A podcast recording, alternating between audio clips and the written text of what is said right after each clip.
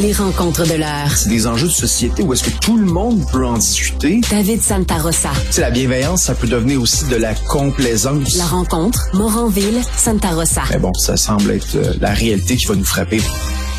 David, tu as envie de jeter un caillou dans la mort ce matin? On va en discuter euh, du sujet autour des savoirs autochtones. Parce que là, on a une création d'un nouveau programme universitaire qui, qui utilise ce terme-là. Tu avais envie qu'on revisite un tout petit peu la définition qu'on fait des savoirs autochtones.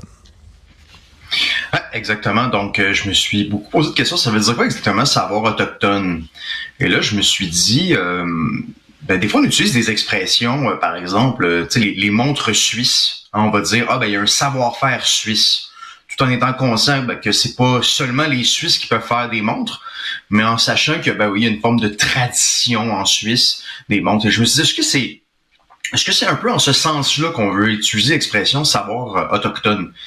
Et puis mon, mon, mon, impression, en fait, ma compréhension, c'est que non, c'est pas, c'est vraiment pas comme ça en fait, parce que ce qu'il faut comprendre, c'est que c'est ça, l'université Laval veut créer un, programme d'archéologie autochtone. D'ailleurs, je, suis entièrement d'accord avec ça, ça. Ça semble aller de soi. Je veux dire, probablement que l'immense majorité de des, artefacts qu'on peut trouver euh, au Québec proviennent des populations autochtones. Et puis, euh, on, spécifie dans l'article que ce n'est pas un programme justement avec un intérêt particulier pour les peuples autochtones, mais euh, que vraiment on veut mettre de l'avant les savoirs autochtones. Et là, j'ai creusé, ça veut dire quoi finalement, savoir autochtone, sur notamment les le site du gouvernement du Canada? Et on parle notamment de deux choses. Donc, probablement, par exemple, des, des savoirs sur des espèces sauvages, mais ça serait un savoir autochtone. Eh bien, là, j'ai envie de dire, ben, ce n'est pas un savoir autochtone, c'est tout simplement un savoir en ce sens. C'est-à-dire que des connaissances sur les sur les espèces sauvages, ben, c'est c'est des connaissances qui sont qui s'inscrivent dans, la connaissance scientifique. Puis bien sûr que les autochtones peuvent contribuer à cette à cette science-là. Ouais, je comprends. Puis c'est sûr que la, la, après ça, si tu l'inscris dans un programme universitaire, faut que tu en donnes une définition qui est un peu plus claire. Ça c'est ça c'est certain. Puis je pense que des savoirs traditionnels, comme tu dis, il y en a dans toutes les cultures. C'est bien de mettre de l'avant euh, ces savoirs-là, d'expliquer. Ben oui, vous regardez depuis tel nombre d'années, c'est quelque chose qu'on enseigne, c'est quelque chose qui était, qui a fait du bouche à oreille, qui a été inscrit. Il y a, je comprends qu'il y a toutes sortes de manières d'étudier ça, puis surtout en, en parlant d'archéologie, je pense que c'est quelque chose qui se prête beaucoup. Mais c'est sûr, comme tu dis, que c'est des définitions sur lesquelles on peut jouer longtemps. Là. Moi, je me souviens, par exemple, dans les manifestations qu'il y avait là, nombreuses aux universités pour le climat, on disait, c'était souvent quelque chose qui revenait, là, écoutons les savoirs autochtones en matière d'environnement. Puis je me pose toujours la question, je suis excessivement d'accord pour dire que historiquement, les nations autochtones ont pris tellement moins mieux soin de l'environnement, puis de la terre, puis de la régénération du territoire, puis des troupeaux, puis de, de la conservation des espèces que nous autres. Je suis tellement d'accord. Mais après ça, euh, tu sais, je veux dire, en 2023, tu veux faire une manif pour le climat, on va écouter la communauté scientifique mondiale, pas particulièrement les savoirs mm-hmm. autochtones. Ça, je suis d'accord avec toi là-dessus que je trouve que c'est bien beau mettre des beaux mots sur toutes sortes d'affaires pour avoir l'air super politically correct puis tellement open mais ouvert d'esprit, pardonnez-moi. Mais des fois, il y a une limite. Ouais, exactement. Puis je, je, je repensais à un livre de qui s'appelle Quoi je te salue de Natacha Canapé Fontaine qui explique notamment euh, que les roches ont une mémoire de la, du passage de Samuel de Champlain, que les populations autochtones ont historiquement parlé aux animaux. Donc c'est des superstitions, c'est des légendes, c'est des mythes, ça leur appartient. Puis même moi je pense que ça peut être euh, les mythes dans une société, ça peut être très euh, ça, ça, peut nous nourrir assurément, mais on ne parle pas de savoir à ce moment-là. Et là, la, la, ligne justement est mince quand on regarde sur le site du, du, du gouvernement du Canada, que justement les, les, superstitions, la tradition orale, tout ça rentre dans les savoirs autochtones. Et bien honnêtement, l'objectif, en fait, c'est que justement les, les, savoirs autochtones tendent vers une certaine universalité, c'est-à-dire que euh, ils ont assurément développé euh, euh, sur des, des, des, connaissances, des savoirs au fil des, au fil des siècles, au fil des millénaires même.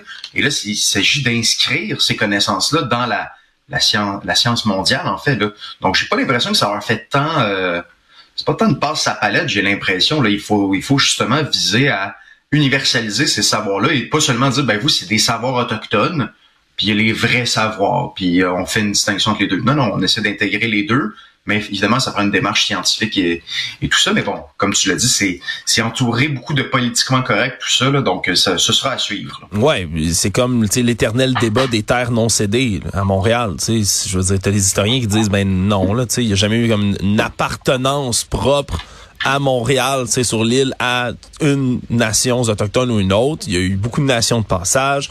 Euh, de dire que c'est un territoire non cédé, c'est pas exact historiquement, mais on continue à le dire, puis à le répéter, puis à le répéter comme mm-hmm. une prière, là, comme un mantra pour certaines organisations, en disant que ça va valoir des points politiques. Je trouve ça, je trouve ça dommage, parce que si, si on nous dit du côté de la science qui étudie l'histoire que c'est inexact, je vois pas pourquoi on poursuit dans cette voie-là. En même temps, d'enseigner les savoirs autochtones, puis je, je diverger avec toi. je pense pas que ce que Natacha Canapé-Fontaine écrit dans son livre, c'est ça qu'on considère les savoirs autochtones. Je pense qu'elle parle d'une tradition, une tradition de spiritualité qui, qui, qui peut être bien. Là. Je pense pas que c'est ça nécessairement qu'on va enseigner comme étant une vérité empirique dans le savoir autochtone. Par contre, d'enseigner la culture, d'enseigner l'histoire, d'enseigner euh, aussi toutes ces traditions qui se sont passées pendant des millénaires auprès des, nations autochtones. Ça, moi, je suis tellement pour. Je suis tellement pour qu'on enseigne ça. C'est justement, là, que ce soit pas un programme réservé aux Autochtones, au grand contraire. Que ce soit une culture qui continue d'être enseignée puis qui continue d'être vivante au travers d'un cours universitaire. Ça, je suis tellement pour, je suis tellement content qu'on prenne cette initiative-là. Qu'il y ait des gens qui, qui continuent à s'informer, qui continuent à amener dans le temps, faire vivre ces connaissances-là, qui peuvent donner des connaissances générales super pertinentes et intéressantes pour quelqu'un à avoir sur une autre nation avec qui on partage notre bel État qu'est le Québec désormais.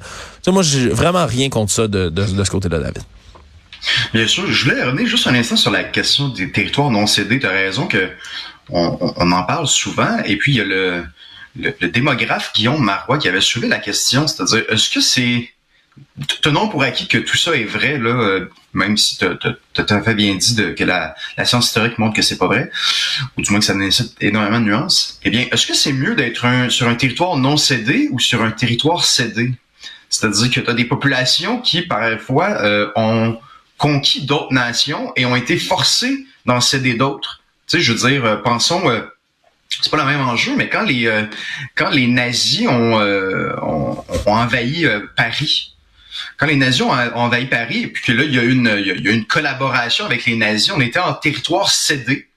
Est-ce que c'était mieux? Est-ce que Paris était mieux en territoire cédé que non cédé? Ben, la réponse, c'est non. Donc, ça aussi, il y a tellement de nuances à faire, mais on, je veux dire, on, on passe sous silence tout ça, parce que je veux dire, être en territoire cédé, je vois pas en quoi c'est une c'est plus positif que négatif. Ah, moi, David, là-dessus, on va tellement se rejoindre puis être d'accord. Moi, j'ai honnêtement excessivement de misère souvent avec ces termes-là parce que l'histoire, mon Dieu, c'est l'histoire, ça a changé. Il y a des nations qui ont été conquises, qui sont tombées, des civilisations qui ont été détruites, ressorties. Euh, je m'excuse. Moi, chaque fois que je, chaque fois que quelqu'un du gouvernement canadien me parle, je vais pas dire, ben, excusez-moi, c'est parce que je suis en territoire canadien, canadien français de France, de la Nouvelle-France non cédé. Vous nous avez conquis, c'était illégal. J'ai pas souhaité me faire conquérir par les Anglais. Puis ben, mm-hmm. maudit schnout, je suis pas content. Tu sais, si, non, tu, tu, je fais pas ça.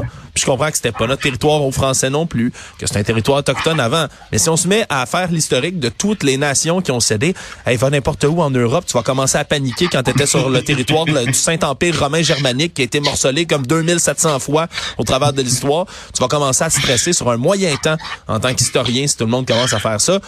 En tout cas, je, je veux pas dire qu'il faut pas reconnaître qu'on a dépossédé, mon Dieu, les nations autochtones de manière complètement affreuse et atroce, historiquement. Bon, ça, on peut le reconnaître sans après ça commencer à affubler chaque parcelle de territoire comme d'un nom s'il est cédé ou pas, comment, par qui, comment, mm-hmm. pourquoi. Ça, ça commence honnêtement, moi, à me friser les oreilles, ce genre de, de débat-là. David, je, écoute, on va on s'en porter. On va manquer de temps un tout petit peu pour ton, ton deuxième sujet qui parlait ben, de représentativité dans des annonces à Londres. Gardons-le pour demain. Ce sera très intéressant d'y revenir dans une prochaine chronique, David. Parfait, à demain. À demain, merci.